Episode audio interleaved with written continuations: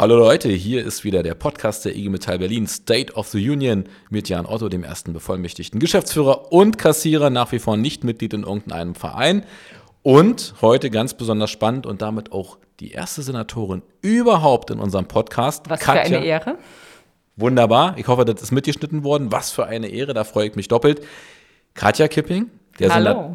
Senatorin für Integration, Arbeit und Soziales. So. Hallo und die Runde. Hi Katja. Ich freue mich sehr, dass es geklappt hat. Du hast ja letztens auch schon ähm, unseren Jahresauftakt relativ unkompliziert äh, besucht. Ich finde äh, richtig super, dass du da einfach offen für bist, auch die Nähe zu uns hier Werkschaften suchst. Aber jetzt müssen wir erstmal den Leuten draußen nochmal kurz erklären, wo kommst du eigentlich her? Warum bist du heute Senatorin in Berlin?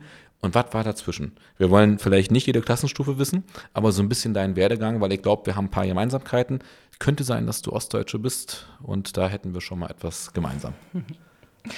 Genau, wo soll ich anfangen? Ich bin in Dresden geboren, aufgewachsen, zur Schule gegangen.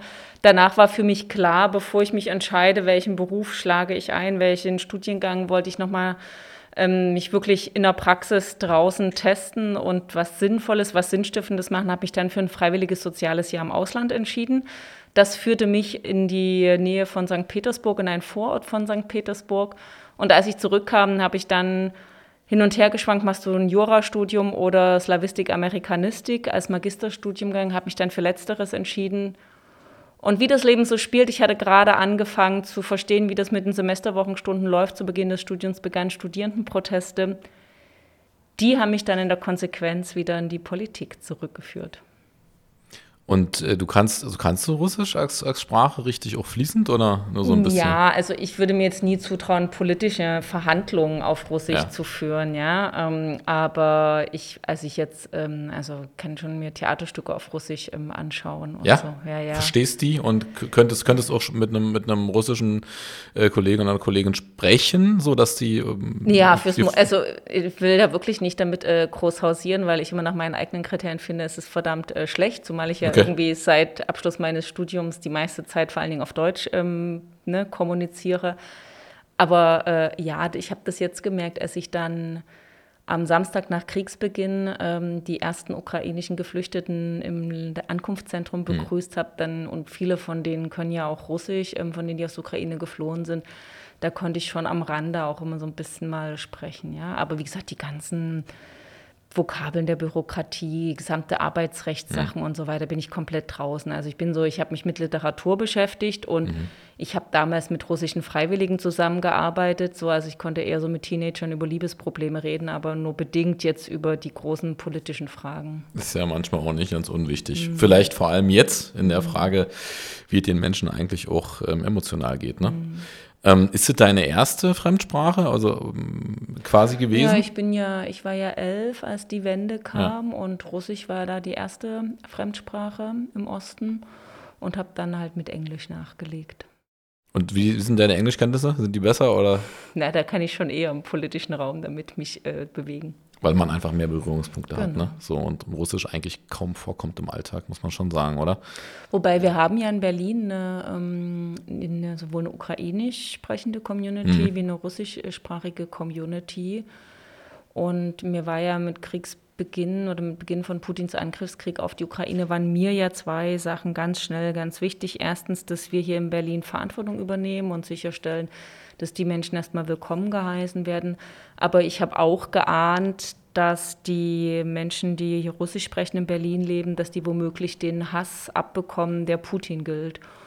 Und deswegen habe ich sehr schnell gesagt, wir müssen aufpassen, dass am Ende nicht auf den Rücken von Kindern in, auf den Schulhöfen ausgetragen wird, deren Eltern zufällig auch Russisch sprechen, weil niemand kann was dafür, dass er dieselbe Sprache wie der Aggressor ja. Putin spricht. Leider gibt es ja schon in Berlin ne, entsprechend Berichte, dass Kinder auf mhm. dem Schulhof gedisst werden. Es gab einen Brandanschlag auf eine bilinguale Schule. Und ich glaube, das tut auch Not, das ähm, zurückzuweisen. Du bist ja also Kraftamt sowieso auch zuständig für Integration und damit eigentlich ähm, äh, kurz im Amt und schon mittendrin in den, in den Brennpunkten. Ähm, wir kommen zurück zum Ukraine-Konflikt, alles gut, wir kommen auch zu Arbeit und Soziales, aber jetzt kommen wir noch zu dir. Genau. Du hast jetzt den, den Lebensweg äh, beschrieben, äh, Studium und so weiter. Ähm, ich fand äh, bemerkenswert, du hast dich ähm, dem Verein Roter Baum, mhm. so heißt er, ähm, äh, auch so ein bisschen gewidmet. Kannst du kurz sagen, was der macht? Na, Roter Baum ist in Dresden entstanden. Es ist ein Jugendverein, der hat ähm, zum einen einen Jugendtreff organisiert gehabt. Da war ich auch in meiner Jugend immer, wenn wir es immer glauben, immer Mittwoch äh, Nachmittag hat man sich dort getroffen. Der Verein organisiert auch Ferienlager, Ferienfreizeiten. Inzwischen gibt es einen Ableger auch in Berlin von dem äh, Verein. Jugendweihe hatte organisiert. Ja, und ähm, dem war ich natürlich nach wie vor immer ähm, verbunden in Dresden. Genau, und der hat auch zu meiner Politisierung beigetragen. Der heißt in Berlin auch so. Hm, also genau, genau der gleiche, gleiche Name. Ist es zu vergleichen mit den, mit den äh, Falken oder ist es eher, ähm, äh, also so krass politisch dann doch nicht, sondern eher vor allem sozial, also im Sinne von wir betreuen Kinder und geben, ja, das ist nicht ganz mit den Falken zu vergleichen, weil die sind ja bundesweit, ne, mhm. würde ich schon sagen, als äh, Netz da. Und der Rote Baum hat ganz klar die Wurzeln in Dresden und hat jetzt aber Ableger in mhm. Leipzig, in Berlin. Ja, und schau mal, vielleicht wächst da auch noch mehr. Ist auf jeden Fall ein Herzensprojekt und also man kriegt zumindest immer wieder was mit davon und ich glaube, wir können ja vielleicht im Artikel mal einen Link dazu schalten und dann kann sich der ein oder andere einfach damit beschäftigen, welche Optionen man da hat. Mhm. Jetzt aber nochmal zurück zu dir und dann, wir steigen noch ein in die politische Debatte. Ähm, du hast gesagt, äh, in Dresden ähm, geboren, bist dann sozusagen auch ein bisschen im Ausland gewesen. Ähm, wo hast du, wo würdest du sagen, deine meiste ähm, politische Zeit verbracht? Naja, je nach Lebensabschnitt. Ne? Es begann halt mit ähm, der klassischen Arbeit einer Klassen- und dann Schulsprecherin. Mhm. Das war mein Schwerpunkt während der Abi-Zeit. Mit Beginn des Studiums war da mein Schwerpunkt im Protestbüro der Uni Dresden, weil, wie gesagt, ich fing an zu studieren und Studierendenproteste fingen an. Ich habe dann aber in einer kritischen Auswertung dieser Protestbewegung schon gemerkt, dass ich eher so gerne nachhaltig und belastbar Politik mache. Und Bewegungen haben ja manchmal so Hochs, aber dann auch eben wieder, ähm, wird dann wieder weniger. Und deswegen habe ich mich dann schon umgeschaut und bin ähm, dann quasi bei meiner ja, jetzigen Partei gelandet. Und das wird auf jeden Fall die Linke. Das ist der Ort, wo ich mich am meisten engagiert habe. Es ist ja nicht ohne Grund, dass ich da neun Jahre lang, ja fast neun Jahre lang Parteivorsitzende war. Wie, wie ist das als Parteivorsitzende? Ist das ein äh, erstrebenswertes Amt oder ist man danach Das schönste froh? Amt neben dem Papst. okay. nee. also. Nein, es ist natürlich, also es ist äh, sinnstiftend damals gewesen, es war mir wichtig. Hm. So, ähm, aber mir war es dann auch wichtig, nach neun Jahren, also das wären ja eigentlich nur acht Jahre gewesen, wegen Corona war die Staffelstabübergabe gar nicht so, so leicht zu organisieren, ja, okay. weil beim Parteitag müssen ja bei uns 600 Leute zusammenkommen. Das war in der Hochphase von Corona gar nicht so einfach, das auf die Beine zu stellen. Und dann genau, wie gesagt, nach, ähm, nachdem ich viermal gewählt worden bin als Vorsitzende, wollte ich gerne den Staffelstab übergeben. Mhm. Und die äh, Senatorin jetzt für Integration, Arbeit und Soziales, war das eine große Überraschung oder war das äh, parteiintern eh schon so ein bisschen, dass man gesagt hat, wenn äh, wir da ähm, auch also, gewinnen mit, mit den mhm. Prozenten, ähm, dann wollen wir da sozusagen eine Frau von Format oder, oder war das eine Überraschung, dass du gedacht hast, oh Gott, jetzt geht's los? Ja, was keine Überraschung war und was eigentlich alle wussten, dass ich über seit vielen Jahren schon dafür geworben habe, dass die Linke bundesweit viel stärker sich dem Gedanken, äh, also sozusagen Regierungsverantwortung mhm. übernimmt ähm, und auch schaut, inwieweit können wir die Spielräume, die man hat in Regierung, nutzen und ausweiten. Ich habe dazu sehr viel publiziert, zum Beispiel im Buch Neue Linke Mehrheiten, eine Einladung und dann auch, als ich über einen Green New Deal geschrieben habe, und es ist ja klar, wenn man so viel dafür wirbt, dass es dann auch bei mir ein wirklich intrinsisches Interesse daran gab, in diesem Bereich nicht nur Erfahrung zu sammeln, sondern auch tätig zu sein. Und dann war aber lange Zeit offen, erstens, ähm, wie geht es in Berlin in der Regierungsbildung hm, aus, hm, welche Senatsposition bekommt man, wer wird das? Und ich, ähm, bei mir war es ehrlich gesagt so nach den Bundestagswahlen und so, ich hatte mich dann gerade emotional so ein bisschen darauf eingestellt, dass ich jetzt eher ganz einfach im Bundestag so ähm, in der hinteren Reihe Fachpolitik mache und alles etwas geruhsamer wird. Und dann rief mich Klaus Lederer, der Spitzenkandidat der Linken, an und sagte, Katja, wir müssen mal zusammen frühstücken gehen. Und dann hatte ich noch einige wenige Wochen Zeit, mich ähm, etwas einzulesen und vorzubereiten auf die neue große Aufgabe. Ich höre raus, das Frühstück war so nach dem Motto, machst du es oder machst du es? nee, das war ganz gut. Wir haben auch erstmal miteinander gesprochen, was so unsere ja. Vorstellungen sind. Und was man jetzt ja mal sagen kann, dass generell die Zusammenarbeit mit ähm, den beiden äh, linken Senatorinnen ganz, ganz toll ist, aber auch innerhalb der Linken in Berlin. Das gibt so ein beständiges Bestreben, gemeinsam sich zu allen eine Meinung zu bilden, sich da auch mal zu raufen und dann aber das, was man gemeinsam als Meinung gefunden hat, auch zusammen nach außen zu vertreten. Das finde ich ist eine super Arbeitsweise. Und von dem, was du vorhin gesagt hast, höre ich auch raus, dass du klar sagst, die Linke muss auch in Regierungsverantwortung gehen, also muss sozusagen Verantwortung übernehmen und sich damit dann auch, das ist jetzt von mir sehr platt gesagt, der Realität stellen. Also habe ich dich da richtig verstanden? Ja, vorhin? Opposition ist ja auch eine Form von Realität. Also ich habe ja, ja schon. 16 Jahre im Bundestag das wirklich jetzt, also auch die Klaviatur der Opposition bespielt. Und ich denke, diese Zeit auch genutzt. Also ich habe ja dann, als ich schon wusste, dass ich Senatorin, äh, als Senatorin vorgeschlagen werde, noch meine letzte Rede im Bundestag gehalten und hab, bin so mit so einem Gefühl reingegangen, okay, du hast hier die Zeit in der Opposition, in der sozialen Politik genutzt, um Themen stark zu machen, grundlegende Alternativen wie Kindergrundsicherung, wie Sanktionsfreiheit stark zu machen, immer im engen Austausch mit ähm, Initiativen aus der Zivilgesellschaft. Und insofern würde ich immer sagen, für gesellschaftlichen, für sozialen Fortschritt brauchst beides. Couragierte Oppositionsarbeit, aber eben auch die Bereitschaft in Regierungen, die Spielräume zu nutzen.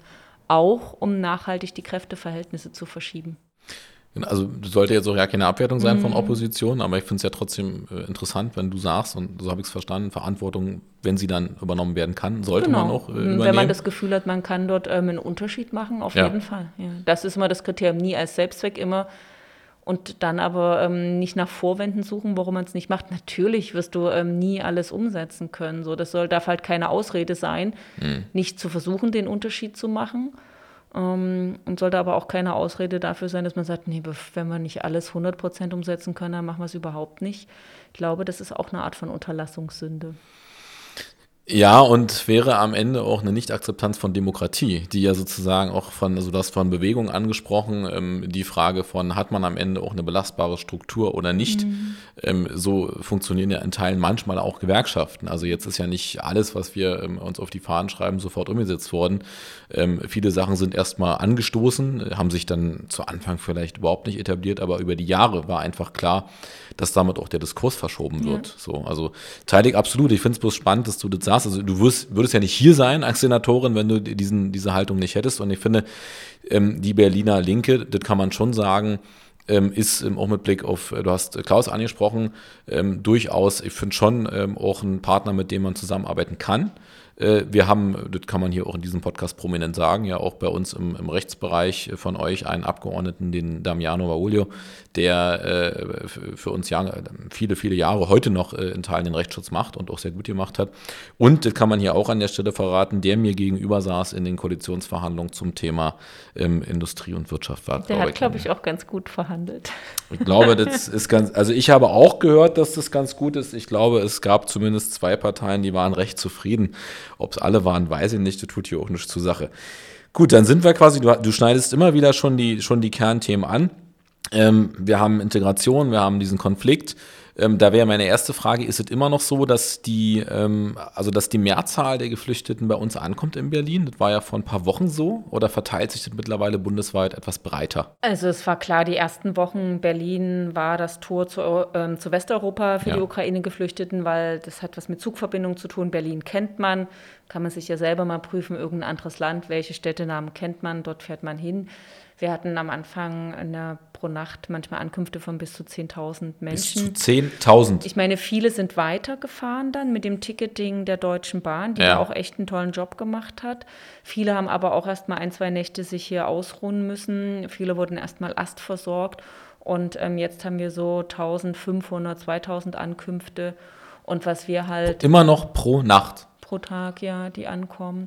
Und wir haben, um nochmal eine Zahl zu nennen, wir haben natürlich erstmal den Bund richtig wecken müssen und sagen müssen, äh, Leute, hier kommen richtig viele, viele und wir müssen die Kapazitäten aller Bundesländer nutzen, damit die gut untergebracht sind. Weil Berlin hat ja eine unglaublich aktive Zivilgesellschaft, ja, und leistet ganz viel. Aber es ist doch vollkommen klar, dass das Land Berlin Klammer auf, was jetzt nicht zu den reichsten Bundesländern gehört, Klammer zu, nicht die gesamte äh, Last äh, sozusagen übernehmen kann. Das ist mhm. ja nicht nur eine Frage des Geldes, sondern du musst ja auch Kapazitäten schaffen. Es geht um Wohnungen, weil eins ist ja auch klar, wenn die Menschen hier sind, müssen wir damit rechnen, dass sie womöglich für Jahre und Jahrzehnte bleiben, weil selbst wenn sie alle zurückgehen wollen, womöglich können sie gar nicht zurückgehen. So, dann müssen wir sagen, wenn sie länger hier sind, muss klar sein, es braucht unbedingt sofort einen Zugang zu Kita und Schulen für die Kinder. Jeder Dritte, der hier auf Berlin inzwischen gebucht ist, ist Kind oder Jugendlich. Mhm. Es gibt eine hohe Anzahl an Menschen mit Behinderung, akuten medizinischen Behandlungsbedarf, schwerstbehinderte Beh Menschen mit Behinderung, die hier ankommen, wo man klar sein muss, die kann sie nicht einfach in eine Gemeinschaftsunterkunft bringen, sondern für die braucht es jetzt Plätze. Und diese Kapazitäten muss man erst mal schaffen. Also auch hier ist wieder notwendig, dass wir wirklich bundesweit von allen Bundesländern die Möglichkeiten nutzen. Jetzt ganz aktuell, die letzten zwei Nächte hatte mein Krisenstab viel damit zu tun, weil es hat eine Evakuierung aus dem Donbass gegeben, eben von schwerst ähm, erkrankten, schwerst pflegebedürftigen Menschen. Mhm. Die sind dann nach Tegel gekommen, was wir ja als Berlin erstmal aus eigener Kraft aufgebaut haben jetzt noch mit dem Bund verhandeln, dass er, weil wir ja da Verantwortung für die gesamte Bundesrepublik übernehmen, dass er damit reingeht, in die Finanzierung sich auch entsprechend ähm, übernimmt die Verhandlungen laufen noch, aber die Verteilung von schwerst Pflegebedürftigen funktioniert halt nur, wenn du A, total couragierte Mitarbeiter hast, die sich da auch Nächte um die Ohren schlagen, weil in der Theorie ist immer alles abgesprochen, in der Praxis gibt es dann immer wieder Probleme, die, die auftauchen und so. Und dann muss halt geschaut werden, wo kriegt man noch eine Lösung hin. Und es muss halt auch sichergestellt werden, dass wir da ähm, überall schauen, wo sind gerade freie Plätze, wo man die Leute gut unterbringen kann. Du hast jetzt eigentlich so einen wunden Punkt angesprochen. Ich komme jetzt aber nicht zum Thema Wohnen zurück, wobei ich sehr gerne würde, weil er uns als äh, IG Metall insofern äh, doch tangiert, dass für uns ja immer die Frage ist, äh, schaffen wir Lohnerhöhungen nur, um am Ende dann genau. den ja, Vermietermarkt äh, Ich würde ja sogar noch weitergehen. Ich würde ja sagen, ähm, die Mieten sind ja so explodiert, zumindest in den Großstädten, dass man sagen kann, sie fressen nicht nur sämtliche Erhöhungen ja. von Renten auf, auch sämtliche erkämpfte Lohnhöhungen, sondern ich würde sogar sagen, es ist inzwischen ein Lohnraub. Also es ist eine Art mhm. Enteignung der Mittelschicht und der Rentnerinnen und Rentner, die stattfindet, über explodierende Mieten. Deswegen fand ich auch, dass das ähm, Begehren, ähm, äh, äh, hier Enteignungsbegehren, dass das natürlich ähm, auch ähm, eine Art von Notwehr war gegen eine ja. faktische Enteignung der Mittelschicht durch explodierende Mieten. Ja. Würdest du so weit gehen, dass du sagst, eigentlich ist äh, Wohnen, äh, also jetzt in, in, der Frage natürlich, wie groß oder wie klein, kann man diskutieren, eigentlich ein Grundrecht?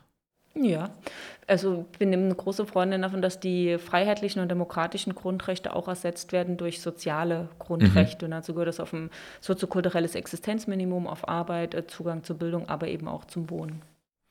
Da ist in Berlin eine Menge zu tun, ne? Mit Blick auf die, also die explodierenden Mieten sind ja, ähm, also Explosion reicht ja nicht. Also das, ja, das Problem ist ja, ähm, Berlin hat ja, Rot-Rot-Grün hat ja in der letzten Wahlperiode da, finde ich, sehr couragiert Maßnahmen ergriffen. Leider ähm, ist, ähm, ist das dann zweimal entschieden worden, dass die Zuständigkeit beim Bund liegt und eine ja, Mehrheit der stimmt. Wählerinnen und Wähler hat entschieden, eine Bundesregierung zu wählen, die das ähm, Mietenthema nicht in Angriff nimmt. Und das ist halt tragisch, weil dort, wo die Instrumente liegen, ähm, sozusagen sitzt jemand, der sagt, nö, die nutzen wir nicht. Und ähm, das muss man halt immer wieder sagen, wenn man will, dass da wirklich ganz couragiert dagegen vorgegangen wird, muss man die jetzige Bundesregierung unter Druck setzen. Auch die Instrumente, die es gibt, die hätten ja die, also der Mietendeckel ist ja nicht in der Sache verboten worden, sondern es wurde nur gesagt, das Land Berlin ist nicht zuständig, weil der Bund zuständig ist. Ich habe immer gesagt, na, das ist doch ein klassischer Arbeitsauftrag für die neue Bundesregierung, mhm. sich der Sache ähm, anzunehmen. Aber offensichtlich ist da die Nähe zur Vermieterinteressen größer zumindest bei Teilen der jetzigen Bundesregierung, die sich ja dann auch durchgesetzt haben in Koalitionsverhandlungen. Also das ist ein Problem, was wir hier auf Berliner Ebene machen können. Nutzen wir, versuchen wir auszuräumen. Und dazu gehört natürlich zum einen beim Wohnungsneubau immer darauf zu achten, dass es auch entsprechend ähm, bezahlbaren Wohnraum gibt. Das ist verdammt schwierig, zumal mhm. ja die Preise bei den Kosten und bei den ähm, Arbeitskosten, also nicht bei den Arbeitskosten, aber bei den Aufträgen, äh, Auftragnehmern äh, auch total nach oben gehen. Hat ein bisschen was, glaube ich, mit dem Krieg zu tun. Manchmal aber auch damit, dass es gerne als Vorwand genutzt wird. Also teile ich diese Einschätzung. Ich habe den Eindruck, ähm, jeder Konflikt, der kommt, ob Corona mhm. oder, oder Krieg, ähm, führt dazu, dass äh, der Weltuntergang bevorsteht in der Frage Kosten äh, und so weiter. Erleben wir ja schon bei den äh, Tarif-Drohgebärden jetzt im Vorfeld, dass auch da schon wieder uns erklärt wird, wie schwierig die Lage ist. Wollen wir nochmal über, über den Teil Arbeit reden? Weil mir ist nämlich auch Ja. ja. Bei mir ist nämlich aufgefallen, als ich meine ersten so Interviews äh, hatte Ja. hier mit der Berliner Medienlandschaft, dass alle irgendwie, also die Abkürzung für die Senatsverwaltung, in der ich zuständig bin, heißt ja SEN-IAS, also das A steht für Arbeit und das A wurde immer vergessen. Da habe ich gesagt, im Moment, ich bin auch dafür zuständig. Ja. Das ist es natürlich auch so, dass ganz zentrale Sachen wie Arbeitsstandards werden eher auf dem Bund gemacht, die Lohnerhöhung erkämpft ihr als Gewerkschaften. Aber es gibt natürlich auch ein paar Instrumente, die wir als Land haben und darüber wollte ich gern reden. Also das Erste, da haben wir jetzt schon in die Wege geleitet, ist natürlich den Landesmindestlohn zu erhöhen. Auf 13 Euro habe ich einen Gesetzentwurf als meinen ersten Gesetzentwurf hier in Berlin mit eingebracht. Das zweite ist das große Vorhaben bei der Vergabe, bei öffentlicher Vergabe zu sagen, ähm, da ist halt die Frage Tariftreue ganz entscheidend. Dafür ist jetzt eher die Wirtschaftsverwaltung zuständig, aber mein Haus hat halt mit unglaublich viel Akribie vorbereitet, dass die Vergabestellen auch dazu in der Lage sind, Tariftreue mit zu überprüfen. Wir haben dazu ein Register erstellt der aller einschlägigen Tarifverträge und haben die wesentlichen Inhalte jetzt auch online reingestellt.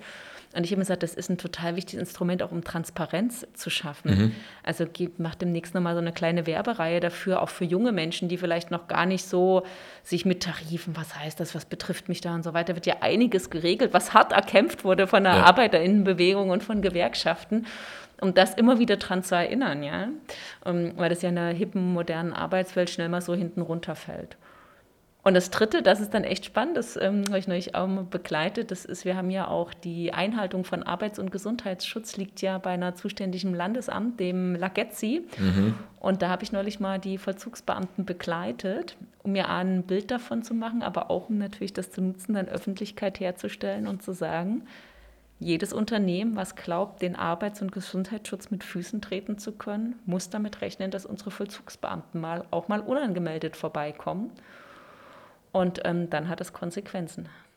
Und das könnte helfen. Da könnte ich dir aus meiner Zeit in der Erschließung, äh, ob in Hamburg, äh, in, äh, in Sachsen oder in Berlin, einiges erzählen. Ähm, da glaubt man immer, dass die Standards sonst wie toll sind, aber es gibt nach wie vor Unternehmen, in denen bei der Verarbeitung auch von giftigen Geschichten, äh, von Feinstaub ähm, auf nichts geachtet wird. Also den finde ich ist absolut zu begrüßen. Du bist, ähm, also um es mal klar zu sagen, hier kann nicht jede Senatorin herkommen in unseren Top-Podcast, sondern du bist schon hier, weil wir natürlich finden, dass du da auch eine tolle Arbeit machst. Danke. Ähm, das ist gar keine Frage und deswegen ähm, ist für uns eher nochmal, also ich würde sozusagen nochmal ein Statement zum Wohnen abgeben. Ähm, wir glauben, äh, dass äh, Wohnen äh, die nächste wirklich große soziale Frage werden wird auch im, äh, ja, vielleicht nicht konträr dazu, aber schon im Konflikt mit der Frage im Klimaschutz. Das meine ich gar nicht abwerten. Ich meine bloß mit Blick auf, ne, nicht falsch verstehen, ich sage nicht, dass, äh, dass das eine das andere ersetzt, ähm, aber äh, wenn am Ende die Leute 60 Prozent oder mehr von ihrem Einkommen alleine dafür aufwenden müssen, dass sie wohnen können, dann werden andere Themen in den Hintergrund geraten und ich glaube, da sind wir noch gar nicht, weil die Akzeptanz, dass äh, in Berlin man eben zum Teil 13, 14 Euro bezahlt, die finde ich irre. Also du hast es ja angesprochen, die Mehrheiten sind anders zum Teil. Wir spüren es immer an den Diskussionen. Wir erleben aber dann wiederum, ähm, ich will jetzt gar nicht aufs Wahlverhalten an sich, aber sondern aufs gesamte Verhalten ähm, äh, niederspiegeln, eher so ein, das ist okay. Also man akzeptiert es, also die Leute finden es blöd, aber es wird akzeptiert und ich teile, was du sagst, es gab diesen, diesen, diesen Weckruf, der ist ja so ein bisschen wieder versucht worden zu radikalisieren, also in der Abwertung, so nach dem Motto, das ist aber übelst radikal. Ähm, ich finde daran ist nicht radikal. Ich finde diese Frage, deswegen habe ich dich gefragt, von, von Wohnen äh, ist ein Grundrecht, ist etwas, was man äh, in der Daseinsfürsorge sich klug überlegen muss die nächsten zehn Jahre. Ähm, ansonsten weiß ich nicht, äh, wie man das noch aufhalten kann. Es wird, also das ist am Ende ein Thema. Du hast ein hohes Einkommen, wenn du heute äh, unsere Ingenieure und so weiter, die in unserer, also du kennst ja die Tarifverträge der IG Metall, die sind jetzt nicht schlecht. Aber was ist heute jemand, der seine 4.000, 5.000, 6.000 brutto hat? Was kann er damit in Berlin tun? Er kann in die Randbezirke gehen, ist übrigens auch nicht schlechter, will das gar nicht verteufeln. Aber äh, im Verhältnis, äh, wenn der sagt, er möchte zum äh, Prenzlberg oder Friedrichshain und so weiter, empfinde ich, dann ist es so auseinandergegangen. Also ich bin ja in Berlin geboren und äh, was die letzten 40 Jahre hier passiert ist, also vor allem nach der deutschen Einheit, ist schon äh, krass und ich glaube einfach, dass, also meine Befürchtung ist immer, wann kommt so der große Knall, weil ich, du sagst jetzt Hilferuf oder, oder Notwehr, ja, glaube ich schon, Aber es wird ja noch weitergehen. Wir haben noch die Genossenschaften in Berlin, die zum Teil auch ermöglichen, 6 Euro, 6,50 Euro pro Quadratmeter zu bezahlen. Ähm, aber wenn du da Leute fragst, ich hatte jetzt gerade mit ein paar äh, Abgeordneten gesprochen, auch beim 1. Mai, und da haben mir einige erzählt, sie suchen immer noch nach einer Wohnung, die halt A bezahlbar ist und in einer einigermaßen schönen Lage. Und ich finde, das, also das würde ich sozusagen dir nochmal mit auf den Weg geben. Ähm, da wir, wie zu erwarten, äh, uns wunderschön verquasselt haben, was auch schön ist. Haben wir wichtige Themen gestrichen. Wir haben richtig wichtige Themen besprochen. Wir werden noch weiter wichtige Themen besprechen. Ich möchte sozusagen dich als, äh, als äh, Senatorin für Arbeit und Soziales fragen, ähm, dein Verhältnis zu Gewerkschaften oder ich mach's wie Oskar Negt. Wozu noch Gewerkschaften? Ähm, mehr denn je, würde ich sagen, sind sie äh, notwendig, weil wir leben, also die Arbeitswelt war ja immer einem gewissen Wandel unterzogen. Aber wir erleben ja, dass die, der Wandel eine Schnelligkeit genommen hat durch technische Entwicklung, dadurch, dass ganz neue Branchen entstehen innerhalb kürzester Zeit. Und immer wenn Dinge so schnell in Veränderung sind, ist natürlich die große Gefahr, dass gute, erkämpfte Standards komplett auf der Strecke bleiben. Umso wichtiger, würde ich sagen, sind Gewerkschaften, die sicherstellen, dass das halt der technische Fortschritt sollte uns allen eigentlich das Leben erleichtern und uns nicht alle sozusagen mehr der Ausbeutung ähm, da einfach ähm, bloß äh, gegenüber schutzlos stehen lassen. Deswegen würde ich sagen, Gewerkschaften sind eine verdammt wichtige Sache. Lohnt sich da Mitglied zu sein. Ganz egoistisch für einen selber, aber auch ähm, mit Blick auf die Frage, in was für eine Gesellschaft wollen wir leben und in was für eine Gesellschaft sollen unsere Kinder groß werden. Und du selber bist natürlich Mitglied. Natürlich, allerdings bei Verdi. Alles gut, solange du Senatorin bist, ist das erlaubt, ist völlig in Ordnung und auch Verdi braucht Mitglieder. Es gibt gar keinen Zweifel. Ähm, wie sind deine Erfahrungen in der Zusammenarbeit in den letzten Jahren? Sind also jetzt mit Berlin ist noch erst recht kurz. Ich würde sagen, da, können, da würde ich jetzt konstatieren, gut. Also ich glaube, da kommen wir ganz gut miteinander aus.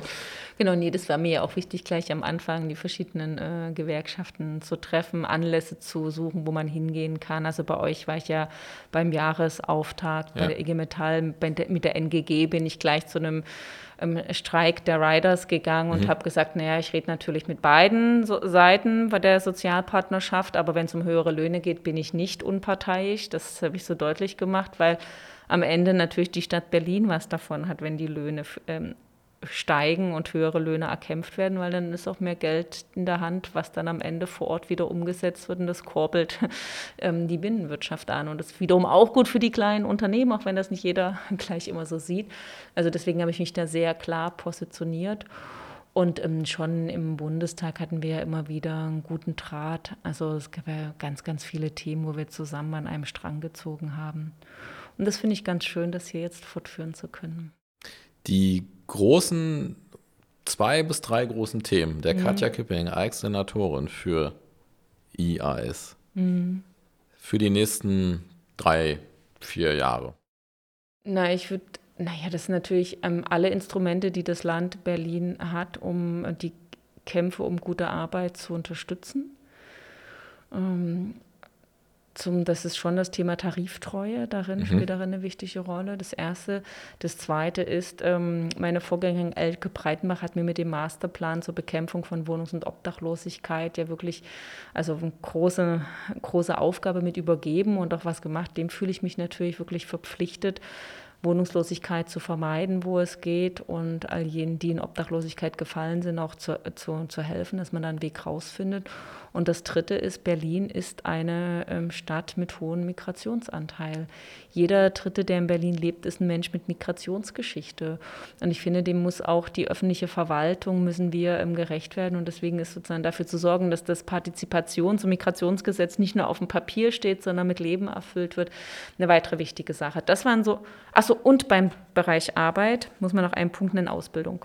Absolut. Die Ausbildungsplatzabgabe da meldet sich schon sehr viel Widerstand. Aber man kann einmal sagen, ähm, Widerstand ist ja eher etwas, was mich anstachelt und ich bin davon überzeugt, Stadt wie Berlin hat noch so, ein, so einen großen Mangel an Ausbildungsplätzen, dass wirklich alles danach ruft, dass wir eine Ausbildungsplatzumlage einführen. Und dann ist jetzt natürlich noch eine Mammutaufgabe dazugekommen, dafür zu sorgen, dass die wahrscheinlich dann 100.000 neue, neue Berlinerinnen und Berliner aus der Ukraine hier auch gut an der Gesellschaft partizipieren können. Ich guck mal zum Jugendsekretär. Ist das akzeptiert oder braucht es. Ja, er macht die Daumen hoch, also läuft. Muss nicht mehr nachreichen an dieser Stelle. Okay.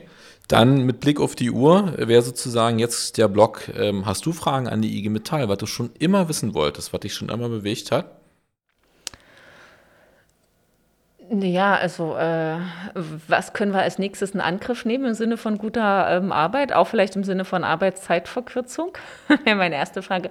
Und die zweite ist natürlich das ganz große Thema. Du hast es ja vor uns mal so angesprochen, als ob Klimaschutz und sozialer Schutz irgendwann miteinander in Konflikt geraten. Ich finde ja viel spannender die Frage, in welchem Projekten und Maßnahmen fällt es beides zusammen. Das ja. habe ich ja damals mit dem Green New Deal als die Karten mhm. neu mischen beschrieben. Und das wäre, das finde ich als große, also als das, was im Hintergrund steht, als die Herausforderung.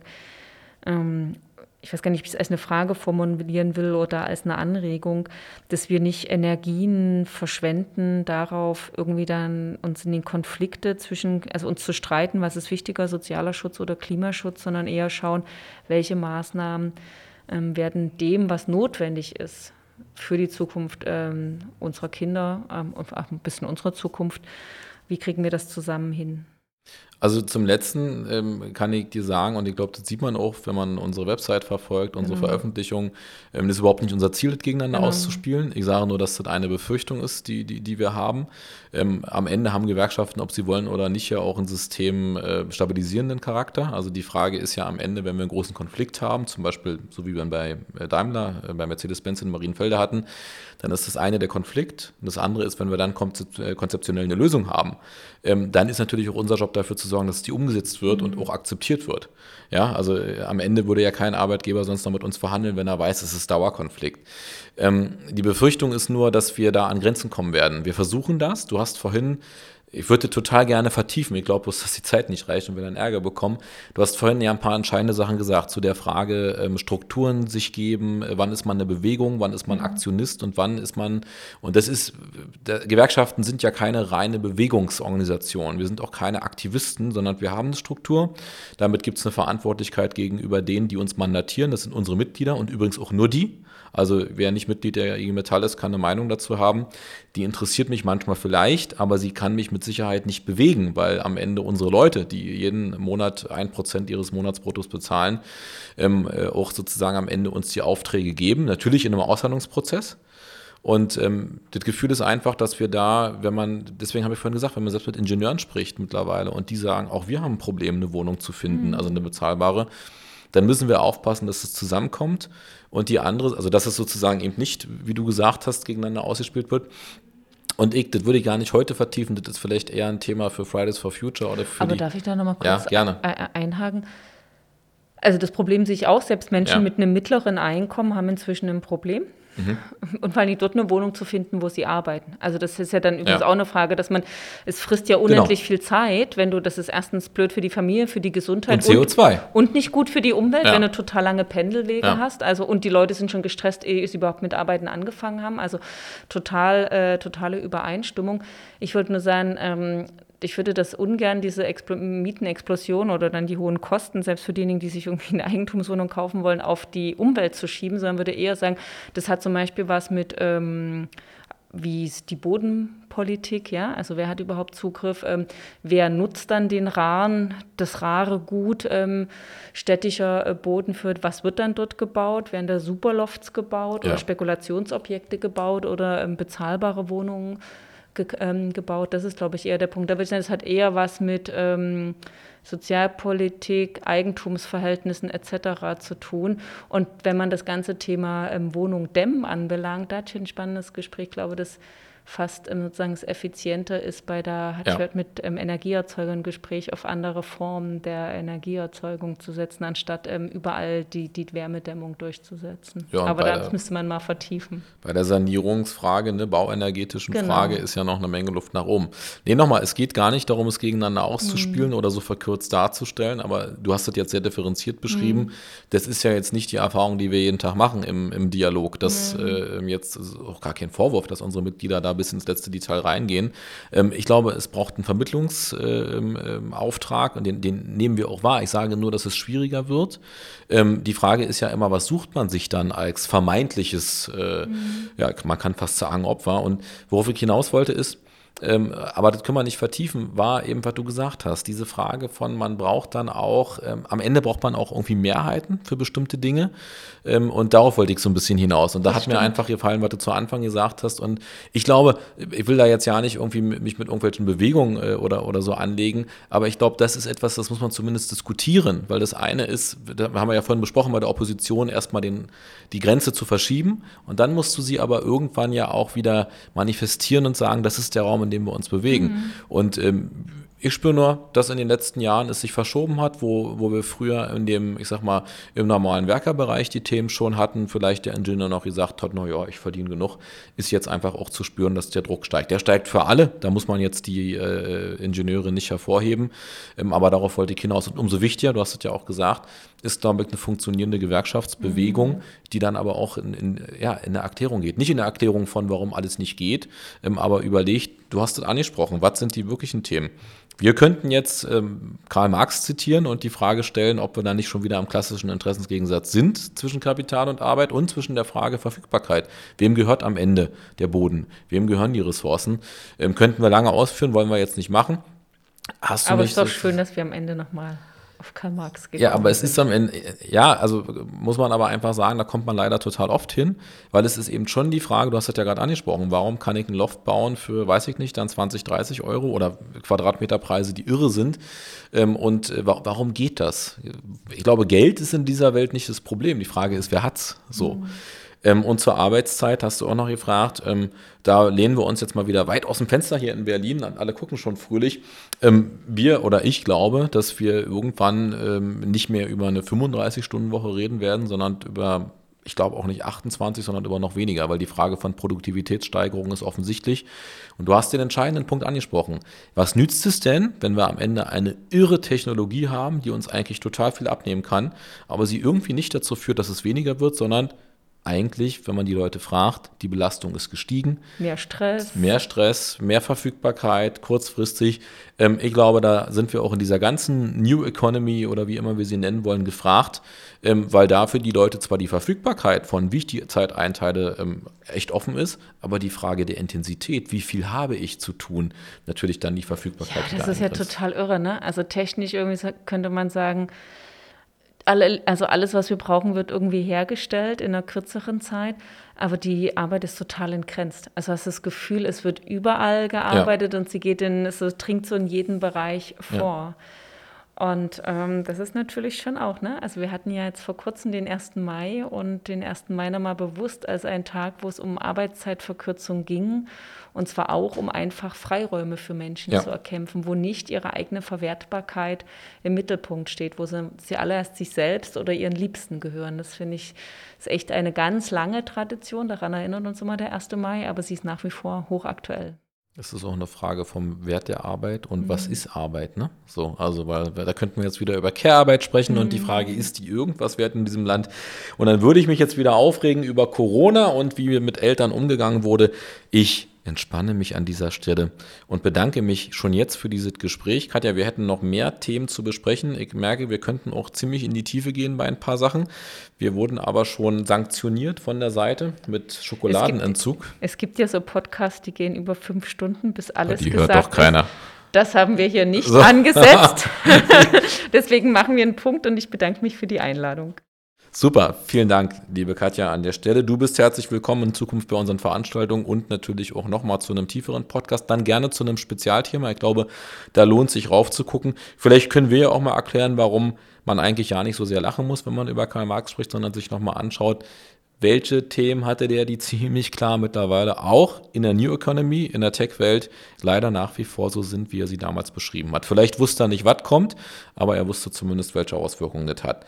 So Leute, das war wieder der Podcast State of the Union, diesmal mit der Senatorin für Integration, Arbeit und Soziales, Katja Kipping. Es war wunderbar mit dir. Vielen Dank. Vielen Dank an euch Leute, dass ihr zugehört habt. Wir haben ein paar Sachen verlinkt. Ich glaube, es war spannend. Ich freue mich aufs nächste Mal. Macht's gut. Ciao. Ciao.